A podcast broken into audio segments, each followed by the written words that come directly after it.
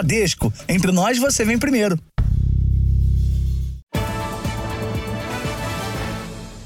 Boa noite. Boa noite. Neste ano, 544 pessoas foram atendidas por intoxicação com canabinoides sintéticos na capital paulista.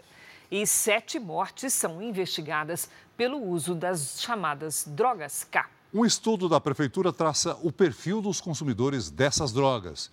Os dados apontam caminhos para socorrer os dependentes e combater o tráfico. O irmão desta mulher já tinha um histórico de uso de drogas, mas o comportamento dele piorou quando resolveu experimentar as drogas K. Com 15 anos ele começou a sumir de casa. Ia pra rua e foi onde a gente descobrimos que ele ficava na Praça da Sé. A família só foi encontrar o dependente químico de 19 anos num cemitério da capital paulista. A suspeita é que ele tenha morrido por causa do uso de K9. Foi assaltar uma moça. Na hora que ele puxou a corrente do, do pescoço da moça, ele correu. Nisso que ele correu, ele simplesmente caiu. No mínimo, deu uma parada cardíaca nele. Porque um menino tão novo, cheio de vida, não iria simplesmente morrer do nada. De tanto, eu acho que ele usar, usar, usar, simplesmente ceifou a vida dele. Um relatório da Prefeitura de São Paulo, elaborado a partir de suspeitas de intoxicação, revela o perfil do usuário deste tipo de entorpecente. As drogas K são fabricadas em laboratório a partir de substâncias químicas altamente tóxicas e que simulam os efeitos da maconha. Entre janeiro e julho foram registrados 544 casos suspeitos de intoxicação por canabinoides sintéticos na cidade de São Paulo. De cada 10 dependentes químicos intoxicados, um pode ter feito uso de drogas K. Sete mortes suspeitas foram registradas de pessoas entre 16 e 37 anos. Os laudos ainda não foram divulgados. Sem acesso aos resultados, a Secretaria Municipal da Saúde pediu apoio à Universidade de Campinas para analisar amostras de sangue de pacientes que sobreviveram à intoxicação. Para este psiquiatra, a falta de informação sobre o que causou as sete mortes prejudica o trabalho das equipes médicas. O que exatamente está matando essas pessoas? É muito importante que a gente saiba. Os médicos têm o suporte básico de vida, mas eventualmente não sabe exatamente qual seria o antídoto nesse, nesses casos de intoxicação grave para poder neutralizar uh, essa droga com mais eficiência. O que já se sabe é que em 81% dos casos, os pacientes com suspeita de intoxicação por drogas K são homens. Mais de 50% são pardos e consumiram a droga nas ruas. O sexo masculino, que normalmente ele acaba sendo mais frágil, que está desempregado, que está com algum tipo de problema, ele acaba buscando a, a fuga. E nós percebemos também que essa droga ela tem um baixo custo. Bairros da periferia da Zona Leste de São Paulo concentram mais da metade das suspeitas de intoxicação por canabinoides sintéticos. O mapeamento é importante para o planejamento de operações de combate ao tráfico e para a criação de protocolos para o atendimento de dependentes químicos. Estamos trabalhando com a identificação para verificar se temos alguma uh, medicação que possa uh, fazer um antídoto para essa droga. Veja agora outros destaques do dia. Polícia apreende dezenas de carros de luxo em operação contra a lavagem de dinheiro do crime organizado. Momento em que o silo explode no Paraná é registrado por câmera. Brasil cria mais de um milhão de vagas com carteira assinada. Após romper acordo com a Ucrânia, a Rússia promete doar 50 mil toneladas de grãos à África. Na série especial, quem são os integrantes do navio que atua no mar Mediterrâneo em operações de salvamento?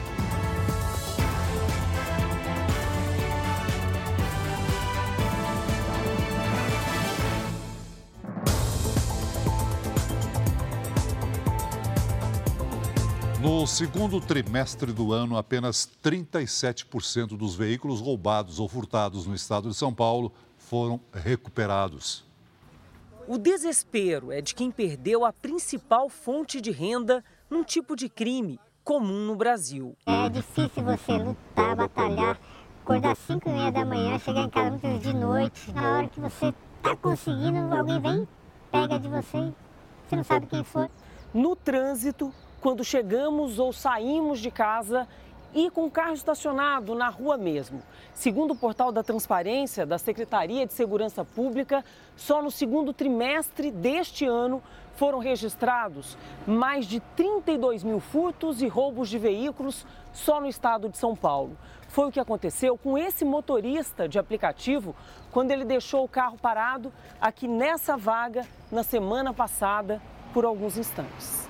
Ainda durante o segundo trimestre, apenas 37% dos veículos foram recuperados. Segundo a polícia, o destino dos demais costuma ser lugares como este, na zona leste de São Paulo. Cemitérios que vão acumulando carcaças. Muitas peças foram tiradas e vendidas para desmanches clandestinos. Um outro dado do portal da Transparência também chama a atenção é o baixo registro de ocorrências por receptação. De abril a junho deste ano, apenas 422 casos em todo o estado de São Paulo. O roubo também muitas vezes serve para poder alimentar essa parte do comércio paralelo. Esse, esse tipo de peça é vendido com preço muito abaixo do mercado, só que o crime de receptação é um crime que tem uma pena muito pequena diante da gravidade. Hoje de manhã, a polícia prendeu três homens e apreendeu um menor em um desmanche de carros em Pirituba, zona norte da capital paulista. Ao menos quatro veículos foram identificados como produto de roubo. Em nota, a Secretaria da Segurança Pública de São Paulo afirma que tem uma divisão especializada nesse tipo de crime e que no primeiro semestre do ano 459 pessoas foram presas por roubo, furto e receptação. A receptação é pior ainda. Amanhã pode ser você. Pois é. A Polícia Civil e o Ministério Público fizeram uma operação para prender um homem apontado como um dos chefes do jogo do bicho no Rio de Janeiro. Outros três suspeitos acabaram presos. Eles teriam envolvimento na morte de um advogado. Os policiais foram até a casa de Bernardo Belo, um imóvel de luxo na Barra da Tijuca. Mas ele não foi encontrado. Segundo as investigações, Bernardo é chefe de um grupo criminoso que teria executado o advogado Carlos Daniel Dias André.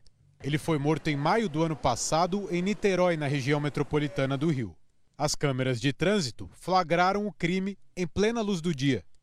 Foi justamente através da colocação de um aparelho de GPS é, no veículo da vítima que foi monitorada é, durante oito dias, acabou sendo executada no momento que foi mais conveniente para os criminosos. De acordo com o Ministério Público, Bernardo mandou matar Carlos Daniel depois de um processo mediado pelo advogado e que envolvia uma empresa do ramo alimentício. O desfecho teria desagradado os chefes do grupo. O empresário ele vai a uma delegacia de polícia fazer um registro, ali ele tem a sentença dele declarada. Três pessoas suspeitas de envolvimento na morte do advogado foram presas o agente penitenciário Wallace Pereira Mendes, o ex-sócio da empresa alimentícia Marcelo Magalhães, que teria ajudado a planejar o assassinato, e Alain Diego, apontado como o braço financeiro da organização criminosa. Bernardo Belo é apontado pela polícia como um dos principais chefes do jogo do bicho aqui no Rio. Ex-presidente de uma escola de samba, ele chegou a ser preso na Colômbia no ano passado, também acusado de mandar matar um outro contraventor mas obteve um habeas corpus e voltou ao Brasil para responder ao crime em liberdade. Nós estamos lidando com criminosos, com crimes complexos. O Bernardo Belo, o contraventor que foi identificado e teve mandado de prisão preventiva expedido em seu desfavor, se encontra foragido da justiça. Escolas particulares já começaram a fazer as contas para definir o aumento da mensalidade no ano que vem. Pois é, né, Celso? Já é hora dos pais começarem a preparar o bolso, porque tem colégio que promete reajuste bem acima da inflação. Tempo livre para a Júlia só se divertir e nem lembrar das aulas. Já a mãe dela, Elizabeth, passou as férias pensando na escola, desde que recebeu mais cedo dessa vez o aviso sobre as mensalidades do próximo ano. Nós temos esse ano um valor de mensalidade de 766 reais, e para o ano que vem 927 reais.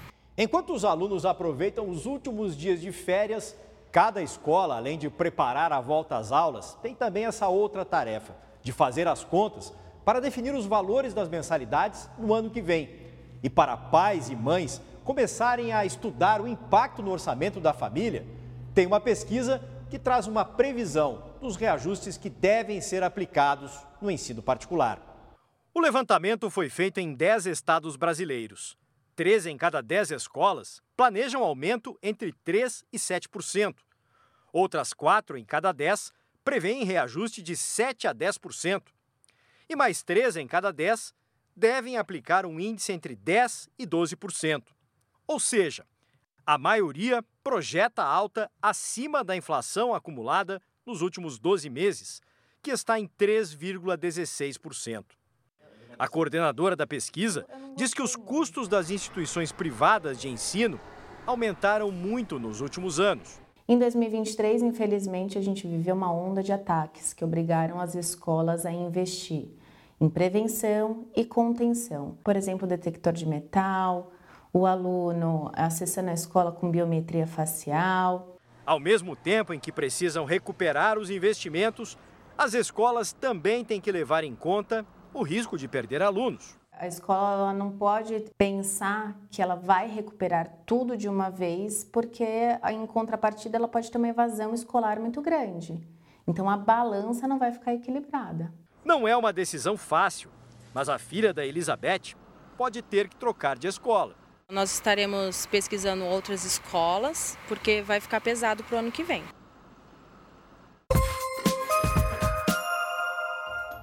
Pelo menos sete pessoas foram presas no Rio de Janeiro suspeitas de fazer parte de uma quadrilha que abria falsas empresas de construção. O grupo recebia os valores dos clientes e depois desaparecia. A Justiça deu prazo de 10 dias para o Ministério Público Federal apresentar as alegações finais contra os três acusados pelas mortes do indigenista Bruno Pereira e do jornalista Dom Phillips. Durante audiência virtual realizada hoje, os réus ficaram em silêncio. A polícia científica concluiu o laudo sobre a queda de uma rampa durante um festival de música em Goiânia. A estrutura foi montada de forma incorreta. As vigas de sustentação, que deveriam ter sido colocadas na vertical, estavam inclinadas. O acidente deixou cerca de 70 pessoas feridas. Uma operação que investiga um esquema de lavagem de dinheiro da maior facção criminosa do Brasil apreendeu hoje em São Paulo cerca de 50 carros de luxo. Um homem foi preso. A nossa colega Caterina Achute acompanhou e tem as informações. Olá, Caterina, boa noite. Oi, Cris. Boa noite para você, para o Celso e também para todos que nos acompanham. Olha, o suspeito foi preso no apartamento dele com armas e munições. Mais sete endereços foram alvo de busca e apreensão. Segundo a polícia, os veículos de luxo faziam parte de um plano de lavagem de dinheiro da facção. Os investigadores ainda apuram se todos os carros apreendidos fazem parte desse esquema. Outros suspeitos de participar do grupo já foram identificados, mas ainda não houve pedidos de prisão. A investigação corre em segredo de justiça. O suspeito preso deve passar por uma audiência de custódia na justiça amanhã. Cris Celso. Obrigada, Caterina. E nós vamos agora a Brasília, porque enquanto se recupera de um procedimento para aliviar as dores no quadril, o presidente Lula também prepara mudanças nos ministérios e pode ter de administrar resistências à troca de comando no IBGE. Os detalhes agora ao vivo com Luiz Fara Monteiro. Olá, Fara, boa noite. Oi, Cris. Boa noite para você, para o Celso, para todos que acompanham o JR. Sobre essa mudança no IBGE, Cris, o governo quer dar o assunto como superado, viu? Mas o fato é que a escolha do economista Márcio Postman não foi submetida à ministra do Planejamento, Simone Tebet. Hoje, Tebet, que é a principal representante do MDB no governo, negou o mal-estar nem a dor do quadril impediu que Lula começasse a fazer mudanças no governo. Despachando do Palácio da Alvorada, o presidente decidiu trocar o presidente do IBGE, Simar Azeredo, pelo economista Márcio Postman. A troca foi um aceno à ala mais à esquerda do PT, que defendia Postman para o cargo. Márcio Postman tem 61 anos, é economista, escritor e professor da Universidade de Campinas. Filiado ao PT, foi presidente do Instituto de Pesquisa Econômica Aplicada, o IPEA, entre o segundo mandato de Lula e o primeiro de Dilma Rousseff. Durante a gestão considerada polêmica, Postman defendeu tributar grandes fortunas. Também foi presidente do Instituto Lula. Em 2020, criticou o PIX, criado pelo Banco Central e que virou o principal meio de pagamento entre os brasileiros. Se, por um lado, Lula agradou uma ala do PT que vinha reclamando que não estava sendo prestigiada, por outro, a forma como foi feito o anúncio criou um mal-estar dentro do governo. O IBGE é vinculado ao Ministério do Planejamento, mas a comandante da pasta, a ministra Simone Tebet, não foi avisada de que haveria troca na presidência do Instituto. Hoje, Simone Tebet disse que Postman será bem-vindo. Acataremos qualquer nome que venha. O nome já está posto? Já está posto. Será esse? Confirmei com a Casa Civil, confirmei com o ministro Padilha se era o nome do qual eles estavam se mencionando. Eles confirmaram que sim, e eu agora, o próximo passo é a semana que vem marcar uma reunião, quando a agenda permitir, com o economista, professor da Unicamp, Márcio Potman, que agora eu sei o nome dele, e que terei o maior prazer de atender, portanto, o pedido do presidente Lula. O presidente Lula tem a tarefa de equilibrar o apetite dos partidos, inclusive do próprio PT. O partido está preocupado em perder o Ministério do Desenvolvimento Social e Combate à Fome.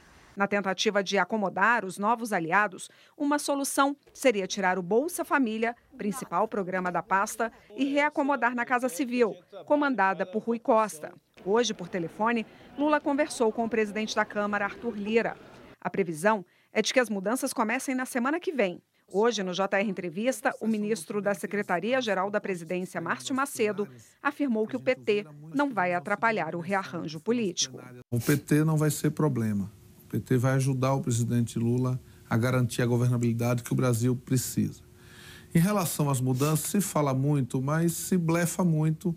E, eu conheço um pouco o presidente Lula. Ele, ele ouve as pessoas, mas ele está é, refletindo e vai tomar a decisão dele. O governo brasileiro negou o pedido dos Estados Unidos para extraditar um suposto espião russo preso aqui no Brasil. Ele usou identidade falsa para entrar em território americano e se passou por brasileiro nos últimos 10 anos. Victor Miller Ferreira, que na verdade é Sergei Vladimirovich Cherkasov, passou a ser investigado pelas autoridades dos Estados Unidos depois de entrar no país com documentos falsos. A passagem pelo território americano só foi descoberta a partir da prisão de Sergei, em abril do ano passado, quando foi deportado da Holanda para o Brasil. Ele planejava trabalhar no Tribunal Penal Internacional em Haia. Atualmente, o suposto espião está na Penitenciária Federal de Segurança Máxima, em Brasília. Apesar da tentativa norte-americana, autoridades brasileiras não autorizaram a extradição.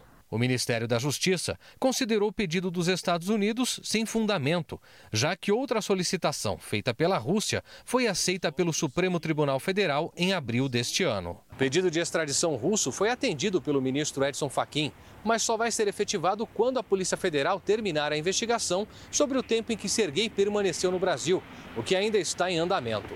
A negativa do governo brasileiro não é apenas técnica. Fontes ligadas ao caso afirmam que a posição do Brasil também é uma resposta à falta de atenção do governo de Joe Biden diante da ordem de prisão contra o blogueiro Alan dos Santos, considerado foragido nos Estados Unidos. Autoridades brasileiras se queixam que ele circula livremente em território americano, compartilhando nas redes discursos de ódio contra as instituições do Brasil. Por enquanto, Sergei vai continuar preso no Brasil. No começo da tarde, a Justiça Federal em São Paulo reduziu a pena do russo de 15 anos para 5 anos e 2 meses de prisão, em regime semiaberto. Neste caso, por uso de documentos falsos. O Brasil criou mais de um milhão de vagas com carteira assinada no primeiro semestre. Apesar do dado positivo, houve uma desaceleração no ritmo de geração de empregos no meio do ano. Em junho, o país registrou mais de 1 milhão 756 mil demissões, contra mais de 1 milhão 900 mil contratações. O saldo ficou positivo em mais de 157 mil vagas criadas somente no mês. Houve alta de 1,3% em relação a maio. Só que na comparação com o mesmo período do ano passado, a queda na geração de vagas foi de 44%.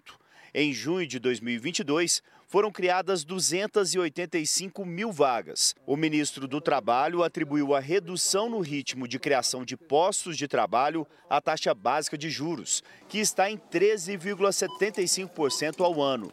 Com juros altos, as famílias têm mais dificuldade em financiar o consumo e por isso as empresas produzem menos. É urgente que o Banco Central assuma a sua responsabilidade em analisar tecnicamente numa decisão política. Aparentemente, o que o Banco Central vem fazendo é uma decisão política em relação à manutenção dos juros elevados. O resultado de junho ficou um pouco abaixo do esperado pelo mercado. O setor de serviços, o maior da economia, puxou o crescimento, com 76 mil novas vagas criadas. Na sequência, vieram os setores da agropecuária e da construção civil. O salário médio ficou em R$ 2.015, um aumento de 12 reais na média dos salários do mês de maio. Nesta quinta-feira, o Ministério do Trabalho também divulgou regras para que as empresas devedoras quitem os débitos com o FGTS, que somam mais de 47 bilhões de reais em todo o país. O parcelamento agora poderá ser feito em até 100 vezes. E a Caixa Econômica começou a distribuir o lucro de 12 bilhões e 700 milhões de reais do FGTS no ano passado. 132 milhões de trabalhadores que tinham saldo em conta até o fim de 2022 vão receber o crédito proporcional. O pagamento será concluído até o fim do mês. Daqui a pouco eu volto com outras notícias direto daqui de Brasília. Cris e Celso. Obrigada, Fara. Uma morte misteriosa chocou moradores de uma pequena cidade da Flórida, nos Estados Unidos. A principal hipótese é de que a vítima seja brasileira. A polícia recriou a imagem do rosto da vítima. Segundo as autoridades, ela é branca, possivelmente de origem latina e de idade entre 35 e 55 anos. Ainda de acordo com a investigação, a vítima tinha cabelos castanhos e media cerca de um metro e meio de altura. O corpo foi encontrado esquartejado e separado em pelo menos três malas na cidade de Delray Beach, na Flórida. Para o sargento da polícia local, existe a possibilidade da vítima ser brasileira, porque ela estaria usando uma blusa de uma marca do Brasil. A polícia chegou até o local depois da denúncia de um morador. Em uma ligação para o serviço de emergência, ele disse inicialmente ter visto uma tartaruga boiando, mas depois constatou que eram malas jogadas na água. Investigadores calculam que o homicídio aconteceu recentemente, há cerca de uma semana. A descoberta abalou os vizinhos. Esta moradora diz que é muito assustador saber que um crime como este aconteceu na região. Já esta diz que todo mundo deveria pensar melhor se viu algo suspeito para ajudar nas investigações. Os restos mortais estão sob análise do Instituto Médico Legal da Flórida. Nenhum suspeito foi preso. Uma organização católica está sendo investigada por supostos crimes sexuais no Peru. As vítimas teriam sido abusadas na década de 90. Integrantes da organização católica Sodalício de Vida Cristã se reuniram com investigadores do Vaticano na principal representação diplomática da Igreja Católica no Peru. A Sodalício está no centro de um escândalo de pedofilia, que envolve acusações de abuso sexual contra jovens. As denúncias ganharam repercussão em 2010, quando um jornalista acusou o fundador da organização de abusos físico, psicológico e sexual. Na chegada para a reunião, o integrante do grupo, ao ser questionado sobre as denúncias, afirmou que a organização sabe das acusações há seis anos e que elas já foram esclarecidas. Disse ainda acreditar que os culpados serão responsabilizados. A organização católica Sodalício de Vida Cristã foi fundada em 1971 e tem atuação em escolas e igrejas no Peru. Também administra retiros na Argentina, Colômbia, Chile, Equador, Itália, Estados Unidos e até aqui no Brasil. Os casos de pedofilia teriam acontecido na década de 90. As finanças da Sodalício também viraram alvo de investigação por suspeita de corrupção com valores equivalentes a 4 bilhões e 700 milhões de reais. Já está definido. O mês de julho vai ser o mês mais quente registrado na história da Terra. A informação foi divulgada após um estudo do Serviço Europeu de Mudanças Climáticas e da Organização Meteorológica Mundial, um órgão ligado à ONU. A onda de calor que atingiu a América do Norte, a Ásia e a Europa nas últimas três semanas foi suficiente para superar as temperaturas já calculadas sobre 120 mil anos.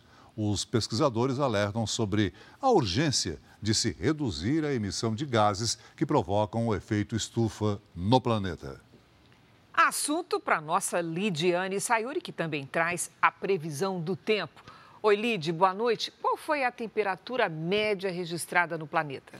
17,08 graus, Cris, superando inclusive o recorde anterior de agosto de 2016, de 16,8. Boa noite para você, boa noite Celso, boa noite a todos. Dos 30 dias mais quentes observados no mundo, desde o início das medições, 21 foram neste mês. O Brasil, claro, acompanha o calor do planeta. Julho foi mais quente do que o normal em toda a metade norte do país. Destaque para as capitais Porto Velho e Cuiabá, que registraram 35 graus de temperatura média. Em Belém fez 34, em Campo Grande e em Salvador, 29. O cenário não muda tão cedo. O ar seco no interior do Brasil impede a formação de nebulosidade. No sudeste, uma frente fria aumenta a umidade e forma nuvens de chuva. No Rio Grande do Sul e do norte de São Paulo até o Ceará, sexta-feira de tempo firme. Na fronteira com o Uruguai, chance de geada logo cedo, com mínima de 2 graus. Em Porto Alegre, máxima de 16. No Rio de Janeiro, faz até 30. Em Brasília, 27. 32 em São Luís e 35 em Porto Velho. Em São Paulo, o ar frio já deu as caras, agora no fim da tarde. Mas a sexta-feira será de tempo abafado, com máxima de 27. No fim de semana, esfria e depois esquenta de novo. Tempo Delivery. A Taniele é de Porto Esperidião, Mato Grosso. Vamos lá. Taniele, sem chance de chuva por aí, o calor segue acima da média. Nos próximos dias, máxima de 36 graus. Agora é a Ilse, de Ervaldo Oeste, Santa Catarina. Vamos lá.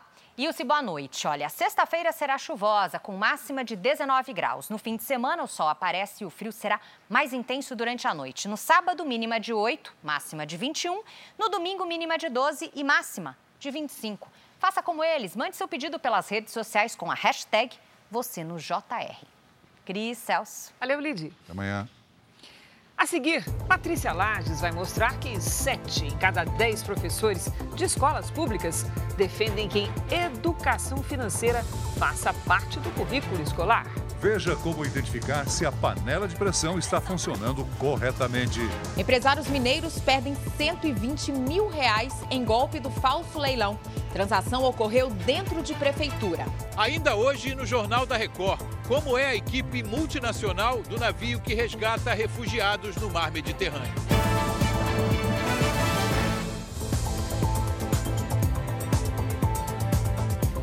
Um vídeo que mostra o momento em que uma panela de pressão explode ganhou destaque nas redes sociais. O Jornal da Record mostra quais são os cuidados para se evitar esse tipo de acidente em casa.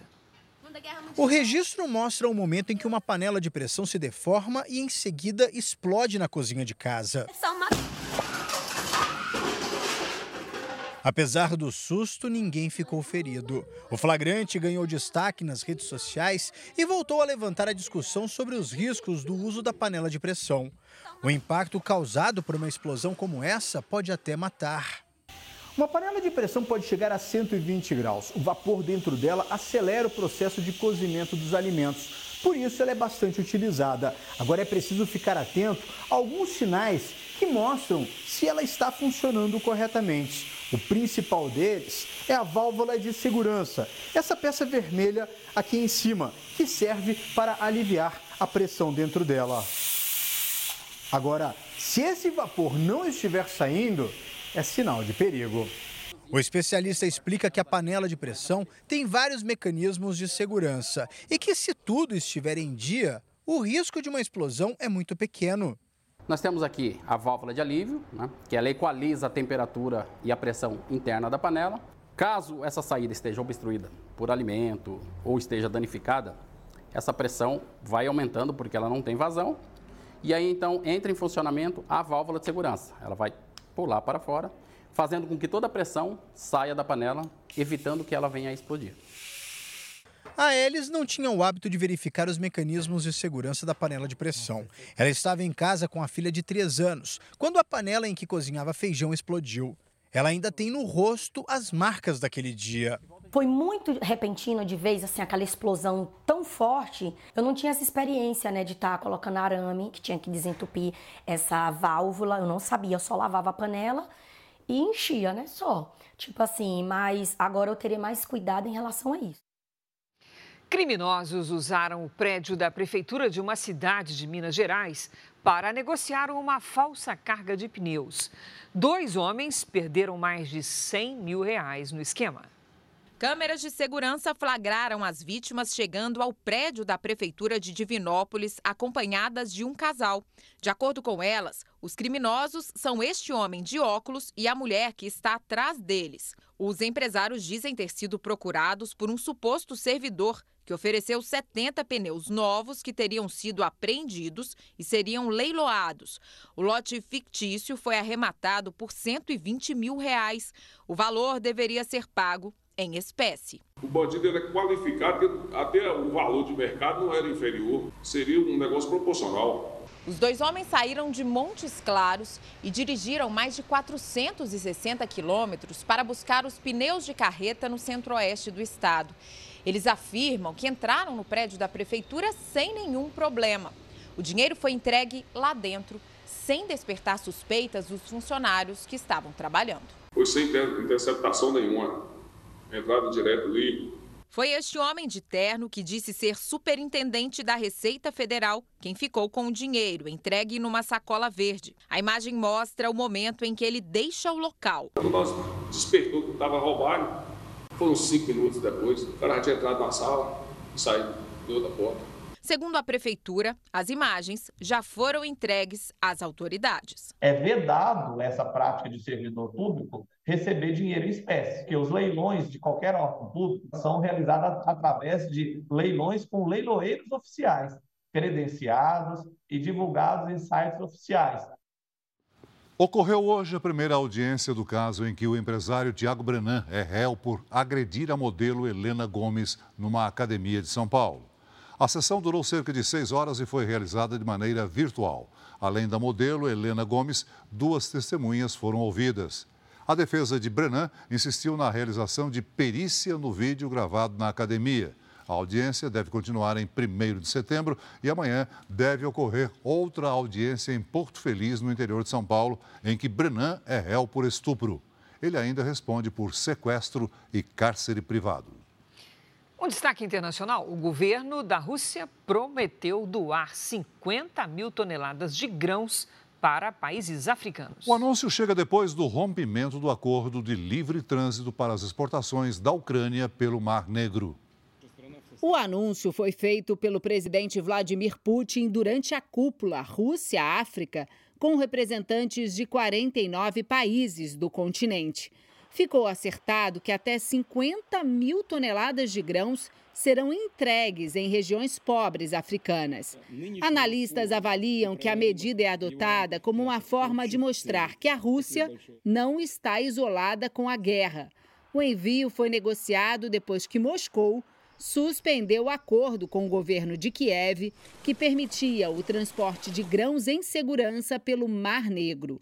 Quem também participou do encontro em São Petersburgo foi Evgeny Prigozhin, o chefe do grupo Wagner, que mobilizou um motim contra Putin, agora circula normalmente entre autoridades. Depois de dois meses de preparação, a Ucrânia está perto de iniciar uma nova ofensiva contra a Rússia.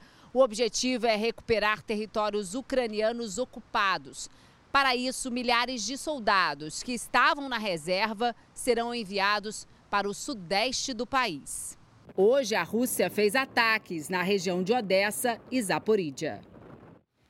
Militares do Níger deram um golpe de Estado e prenderam o presidente do país africano. Mohamed Bazoum disse que foi capturado por integrantes da própria Guarda Presidencial. Manifestantes violentas, manifestações violentas se espalharam pelo país após o anúncio do golpe. A sede do partido que estava no poder foi invadida e saqueada. Os Estados Unidos pediram a libertação do presidente e a ONU suspendeu a ajuda humanitária ao país. Sete em cada dez professores de escolas públicas defendem que a educação financeira faça parte do currículo escolar. Já está conosco a Patrícia Lages. Boa noite, Pati. Seria importante, né? Muito, Cris. Boa noite para você, Celso. Boa noite para você de casa. O apoio dos professores é fundamental para que a educação financeira nas escolas se torne uma realidade em todo o país. Um levantamento feito no ano passado apontou que 19% dos brasileiros entre 18 e 24 anos estão endividados. Quase 4 em cada 10 pessoas nessa faixa etária não trabalham, ou seja, elas se endividaram antes mesmo de começar a ter renda. E um dos motivos é nunca terem aprendido a lidar com o dinheiro. Agora, muitos professores de escolas públicas estão dispostos a mudar essa situação de 2021 para 2022 subiu para 53% o índice de educadores que reconhecem a importância da educação financeira. E o percentual de professores que já trabalham o assunto em sala de aula quase dobrou, passou de 12% para 23%. Outro salto importante está relacionado à capacidade de aprendizagem dos alunos. Antes, 52% dos professores consideravam os alunos preparados para o estudo de finanças, mas hoje esse índice subiu para 89%. Pois é, Paty, uma vez que os alunos aprendam na sala de aula, isso pode ter um efeito multiplicador e melhorar até as finanças da família, não é mesmo? Sem dúvida, Cris. As experiências financeiras da família podem ser aulas práticas valiosas para a vida toda. E vale lembrar que os filhos têm muito mais facilidade de reproduzir o que os pais fazem do que reproduzir aquilo que os pais falam. Por isso, por mais que a disciplina escolar seja importante, o exemplo ainda precisa vir de casa. Cris, Celso. Certamente. Obrigada, Paty. Veja a seguir: Conselho que controla atividades financeiras aponta movimentação de mais de 3 milhões de reais em sete meses nas contas de ex-ajudante de ordens de Bolsonaro. Câmera registra momento em que silo explode no Paraná. Daqui a pouco, como o planejamento ajudou a organização Médicos Sem Fronteiras a salvar quase 8 mil vidas no mar Mediterrâneo nos últimos dois anos.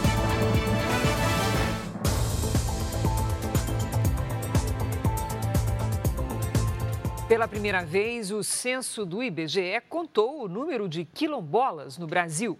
São mais de 1 milhão e 300 mil pessoas descendentes de ex-escravizados. A maior parte deles vive no nordeste do país. A Bahia é o estado com mais quilombolas. A economia dos Estados Unidos cresceu acima do esperado no segundo trimestre do ano. Segundo a estimativa do Departamento Americano de Comércio, o produto interno bruto do país subiu 2,4% num período de 12 meses. A alta foi puxada pelo consumo das famílias, mesmo com a maior taxa de juros dos últimos 22 anos. O índice de preços de consumo aumentou a uma taxa anual de 2,6% no segundo trimestre. No cálculo anterior, esse índice passou dos 4%. Bombeiros tentam resgatar uma pessoa que está soterrada embaixo de 10 toneladas de grãos em Palotina, no oeste do Paraná. A explosão de um silo de milho deixou oito mortos ontem. Sete vítimas eram imigrantes haitianos. A explosão foi vista e ouvida de longe. O barulho assustou moradores e comerciantes vizinhos. A casa toda tremeu, né? Foi uma explosão muito grande. O acidente aconteceu em uma cooperativa de grãos que fica em Palotina, oeste do Paraná. Pelo menos quatro armazéns de milho foram destruídos. Cerca de 50 bombeiros e seis cães farejadores trabalharam no resgate das vítimas. O Fernando é um dos sobreviventes. O que senti foi um estouro só. Só me lembro disso. E depois contava no chão. Nasci de novo. Um trabalhador ainda está desaparecido embaixo dos grãos. Está ali num local de difícil acesso, com uma grande quantidade de toneladas de grãos, né? E é exatamente essa pessoa o que a gente está totalmente focado nas atividades de busca e salvamento. A Polícia Civil já confirmou a identidade de oito trabalhadores mortos. Sete eram imigrantes haitianos. O oitavo era brasileiro. Outras 11 pessoas ficaram feridas. A causa da explosão ainda está sendo investigada. Vamos ouvir é, os, os, sobreviventes, testemunhas, juntar vídeos de fora que já temos. E com certeza nós temos que dar uma resposta rápida à comunidade. O governo do Acre confirmou que cinco detentos morreram durante a rebelião em um presídio de segurança máxima em Rio Branco. O motim durou cerca de 24 horas e terminou por volta das 11 da manhã de hoje. Os presos que participaram da ação liberaram o policial penal, que era mantido refém, e entregaram as armas.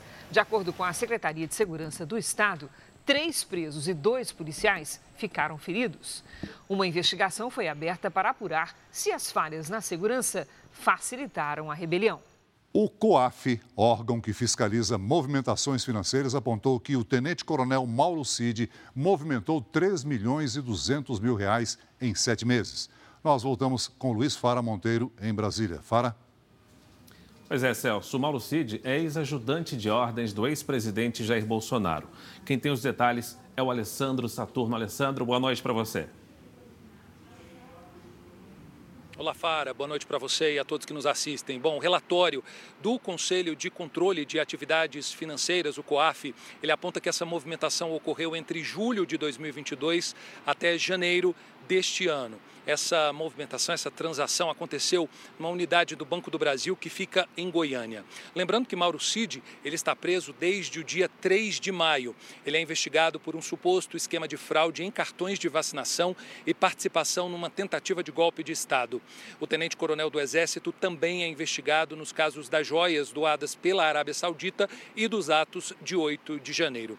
A defesa de Mauro Cid afirmou, por meio de nota, que todas essas movimentações do tenente-coronel incluindo aí transferências internacionais, são lícitas e já foram esclarecidas à Polícia Federal.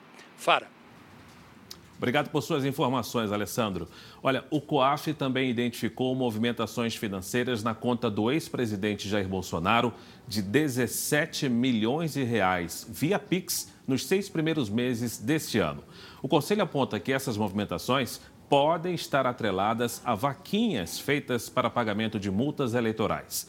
A defesa de Bolsonaro ainda não se manifestou. A gente volta agora ao estúdio do Jornal da Record em São Paulo. Cris e Celso. Obrigado, Fara. Passar dias a bordo de um navio para salvar pessoas à deriva, numa das regiões mais mortais do mundo. Os repórteres Ari Peixoto e Leopoldo de Moraes contam hoje na série especial as histórias por trás dos resgates no mar Mediterrâneo.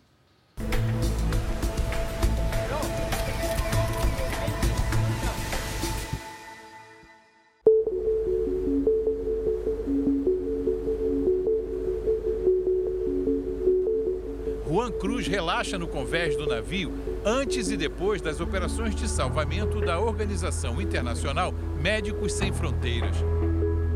Esta é a versão light do argentino de Rosário, porque na hora de uma missão de resgate, Juanito, como é chamado pelos companheiros, assume o papel de comando.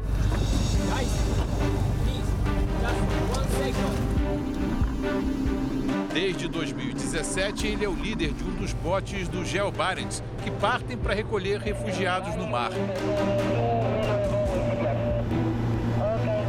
Cabe a ele dizer quando o piloto deve se aproximar do barco dos refugiados, a que distância parar, a se afastar, enfim, avaliar a situação e tomar decisões em frações de segundos. Como eu e o repórter cinematográfico Leopoldo de Moraes estávamos no mesmo bote, pudemos registrar de perto o foco e o controle de Juanito durante uma situação de muito estresse.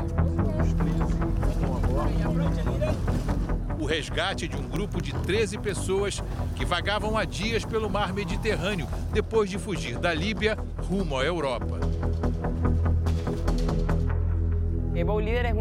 Ser líder do bote é o trabalho mais difícil que já tive nas missões, porque sou encarregado da segurança e da coordenação dentro da lancha de resgate.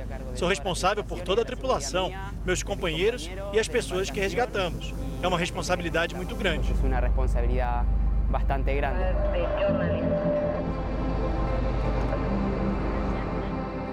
Mas depois que a operação é encerrada, de volta ao navio, a concentração dá lugar à emoção. Uma vez que a adrenalina baixa, começo a chorar muito. Mas depois de chorar, tenho que seguir, estar pronto para o próximo resgate. Para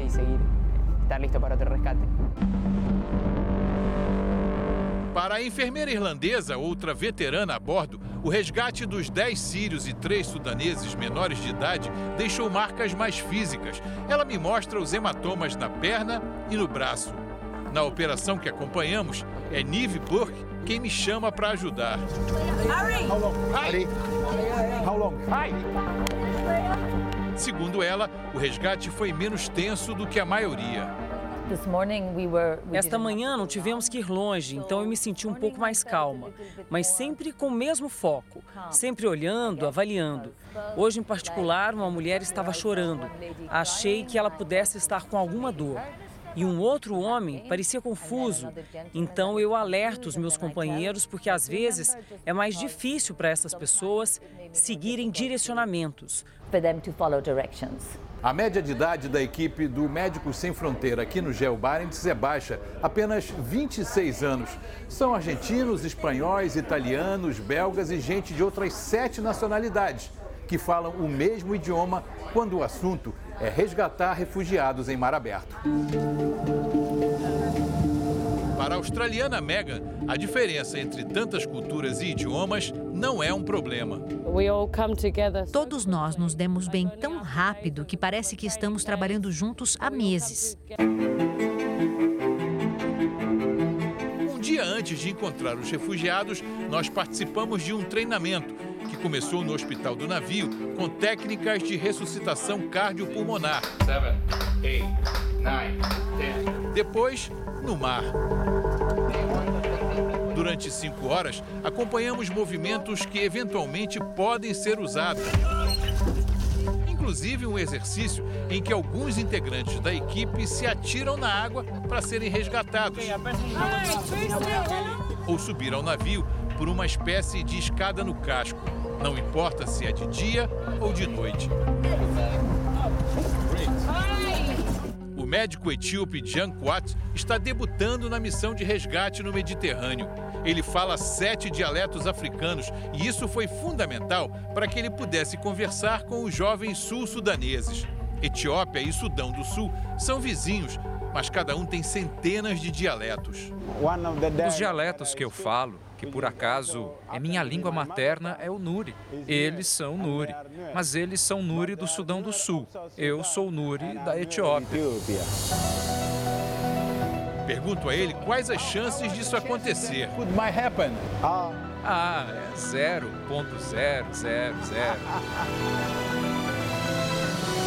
Independentemente da coincidência, o médico diz que os rapazes estão bem de saúde, ainda que psicologicamente abalados porque estiveram num centro de detenção na Líbia e sofreram abusos físicos.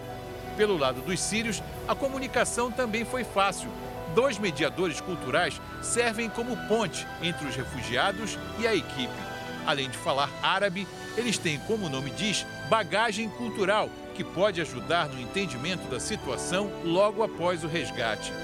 Karan é palestino-belga e diz que o mediador tem duas funções: ou ficar no navio para receber os refugiados, ou fazer o primeiro contato com eles, ainda durante o resgate, ao lado do líder do bote. I think Acho que os esforços do líder do bote de resgate, junto com o mediador, podem ajudar a acalmar os refugiados. Eles viram a morte de perto, chamam de viagem da morte. Foi Nesma quem nos ajudou na tradução das entrevistas com os refugiados sírios. Este jovem de 25 anos, que também não será identificado, fugiu da Síria há 12 anos e estava morando no Líbano.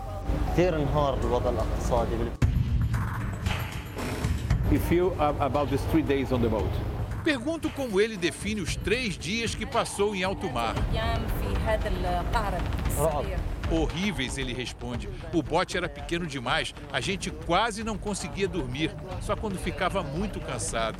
Ele também lamenta muito a morte do 14º ocupante do bote, um jovem chamado Ismael, que ele conheceu no dia da partida.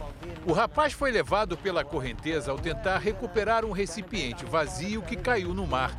Segundo o jovem sírio, o grupo estava guardando esses objetos para usar como boias caso o bote afundasse.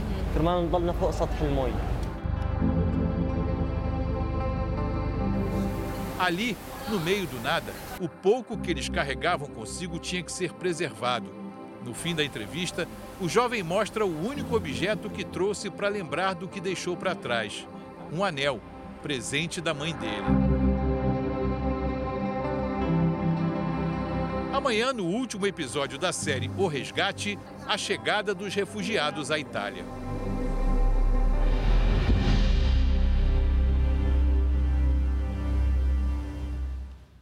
O Jornal da Record de hoje termina aqui. Essa edição na íntegra e também a nossa versão em podcast estão no Play Plus e em todas as nossas plataformas digitais. E à meia-noite e meia tem mais Jornal da Record. Você fica agora com a série Reis. E logo depois de Jesus, tem mais uma eliminação na nova temporada de Top Chef Brasil. Ótima noite para você. Boa noite.